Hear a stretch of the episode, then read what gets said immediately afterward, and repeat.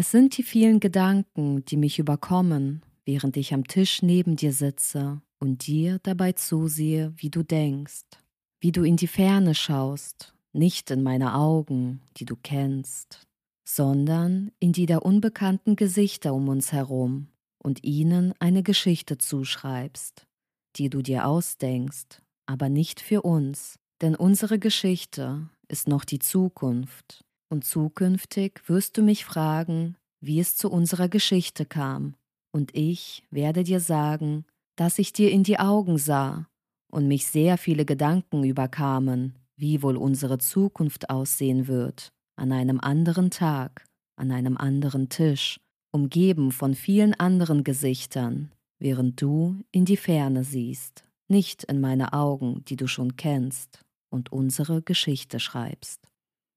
Ich schaue immer wieder in Richtung Glasfront, während ich am Schreibtisch sitze, hinaus in die Welt. Naja, Welt ist dann doch ein wenig weit hergeholt. Es ist die Fassade des Nachbarhauses und stelle fest, dass sich der Nebel immer näher an mich heranschleicht. Ein Nebel voller Bedenken, Sorgen und Spekulationen. Ob es ein positiver Gedanke ist, weiß ich nicht. Aber ich habe gehört, wenn man etwas Positives anstrebt, nicht positiv denkt, sondern das Negative uminterpretiert. Was würde denn der Erfinder des Fensters gedacht haben müssen, hätte er nur positiv gedacht? Überlege ich, während ich an meiner Kaffeetasse nippe und mir wünschte, ich hätte Glühwein zu Hause. So dunkel hier. Ich sitze gerne zu Hause und arbeite beim Kerzenlicht, während draußen die Sonne scheint. Das denke ich nicht. Ich denke, dass er die Arbeitsumstände, denen er ausgesetzt war, total beschissen fand also hat er so pessimistisch wie er war nachgegrübelt und scheiß Löcher in die Wand eingeschlagen, die er anschließend mit einer Glasfront bedeckte. Negativ gedacht, positiv gehandelt und sehe die Reflexion meines lächelnden Gesichtes im Fenster. Ich schaue auf mein Handy. Es ist 17.34 Uhr, Freitagabend. 27 ungelesene Nachrichten in drei Chats. 24 ungelesene Nachrichten in meiner Stammbargruppe, zwei Nachrichten von meiner Schwester und eine Nachricht von Nele. Es stehen für heute keine Calls und Meetings mehr an. Diese scheiß Arbeit ödet mich an, denke ich, und klappe mein Laptop zu. Negativ gedacht, positiv gehandelt. Alles in mir schreit danach, Neles Chat aufzumachen und ihre Nachricht zu lesen. Doch irgendwas hält mich davon ab, meinem Trieb nach ihrer Aufmerksamkeit nachzugehen. Etwas blockiert mich innerlich, ihre Nachricht als erstes zu lesen. Also öffne ich zu Beginn das Gruppenchat-Fenster und lese mir jede einzelne Nachricht der 24 Nachrichten exakt, fast schon mit einer gezwungenen Präzision durch, obwohl ich das eigentlich nie mache. Meistens überspringe ich die Masse an Nachrichten und versuche mich nur auf die geschickten Bilder oder GIFs zu konzentrieren, um daraus die Wichtigkeit des Gesagten oder des Themas herauszulesen. Doch dieses Mal nicht. Dieses Mal möchte etwas in mir meinen Freunden die Aufmerksamkeit schenken, die ich sonst bei Neles Nachrichten verspüre. Negativ gedacht, positiv gehandelt. Und tatsächlich hat es sich gelohnt, den Nachrichtenverlauf unter die Lupe zu nehmen, denn unser Stammtischtreffen wurde auf Samstag verlegt.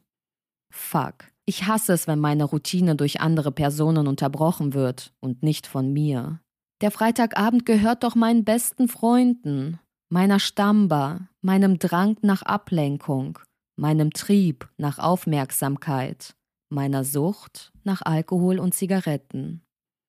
Ich fahre nach Feierabend mit einer Freundin in deine Stammbar und würde mich freuen, wenn du dazu stößt, falls du nicht schon da bist. Lese ich Neles Worte, die nur an mich gerichtet sind. Für viele ist es zur Selbstverständlichkeit geworden, dass man ihnen schreibt, dass die Nachrichten auch wirklich an sie gerichtet sind, ohne darüber nachzudenken, ob sie wirklich damit gemeint sind. Und nicht die Version dessen, was die Person gerade am dringendsten benötigt, denn meistens verbirgt sich hinter den Worten der eigene Egoismus. Ein Hey, wie geht's dir aus dem Nichts ist oft eine Frage, nein, fast schon eine gängige schriftliche Floskel, die nur als Einleitung dient, mit der Hoffnung, die Gegenfrage zu erhalten, damit die Person nur von sich erzählen kann. Doch Neles Worten glaube ich.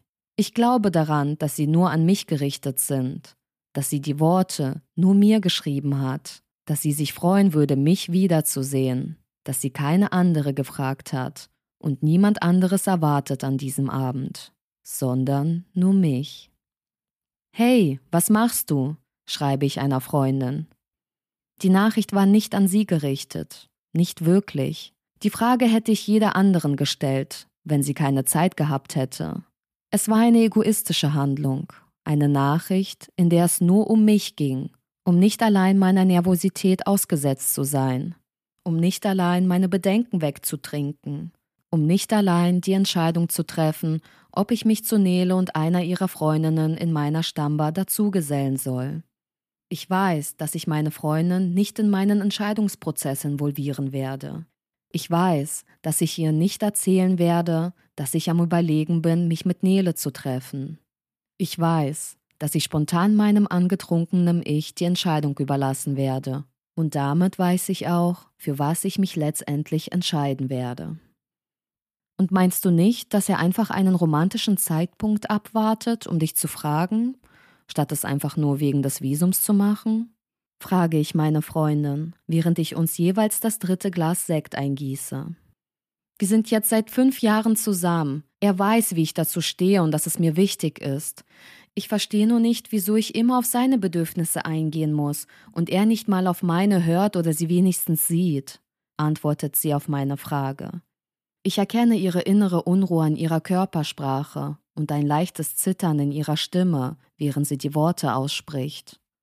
Und was wäre, wenn du es einfach machst? Es ist doch nichts Verkehrtes daran, wenn du die Konventionen ablegst und es selbst in die Hand nimmst, deinen Bedürfnissen nachzugehen. Frage du ihn doch. Geh einen Schritt vorwärts, statt auf der Stelle zu treten und darauf zu hoffen und zu warten, dass er das macht. Stille. Ein unangenehmes Schweigen staut sich im Raum. Habe ich etwas Falsches gesagt? Oder genau das Richtige, was sie nicht hören wollte? Sie nippt an ihrem Glas. Ich schaue auf mein Handy. Ich weiß nicht, was in ihrem Kopf vor sich geht. Ich weiß nicht, was sie von ihrem Freund erwartet. Und ich verstehe auch nicht, wieso sie überhaupt etwas von ihm erwartet, was sie eigentlich auch selbst machen könnte, um glücklich zu sein. Sie könnte doch so einfach in sich glücklich sein, wenn sie es wagen und nicht ihr Glück von ihm abhängig machen würde. Geht es hier überhaupt um die Verlobung oder um ihre Erwartungen an ihn? Schau, sage ich und fülle die Gläser zum vierten und letzten Mal nach. Es ist doch so, ihr beiden seid glücklich miteinander.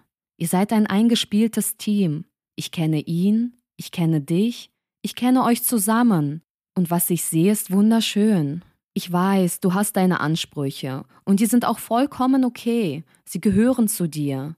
Und seine Eigenarten gehören auch zu ihm, was auch vollkommen okay ist.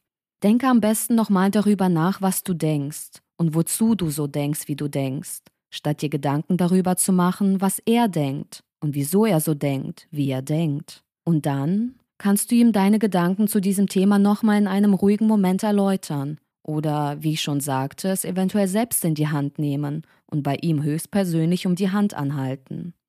Sage ich, stehe von meinem Stuhl auf, mache einen Schritt auf sie zu, nehme ihre Hand, um sie zum Aufstehen aufzufordern und gebe ihr eine lange Umarmung.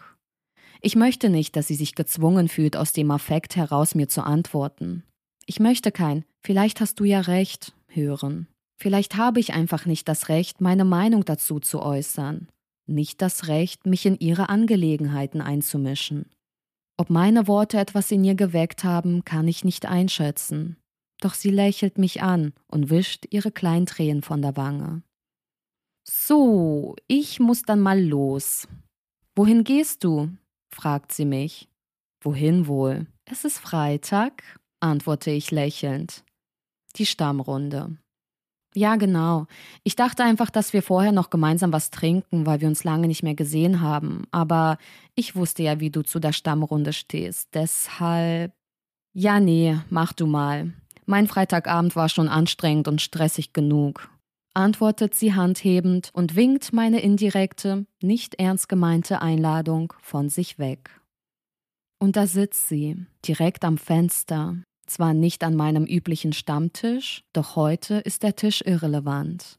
Es geht um den Stuhl neben ihr, auf dem keine sitzt. Sie hält ihn frei, ein freier Platz direkt an ihrer Seite. Ich zünde mir eine Filterzigarette an, während ich das Stillleben von außen betrachte.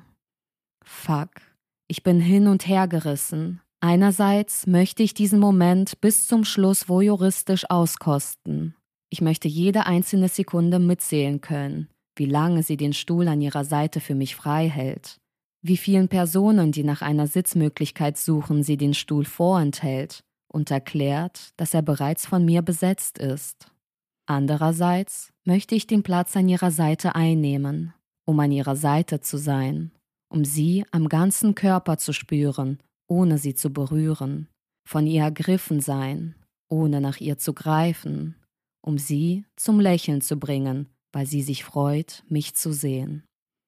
Positiv gedacht, positiv gehandelt, denke ich, und sehe Nele lächeln, während sie mich anblickt.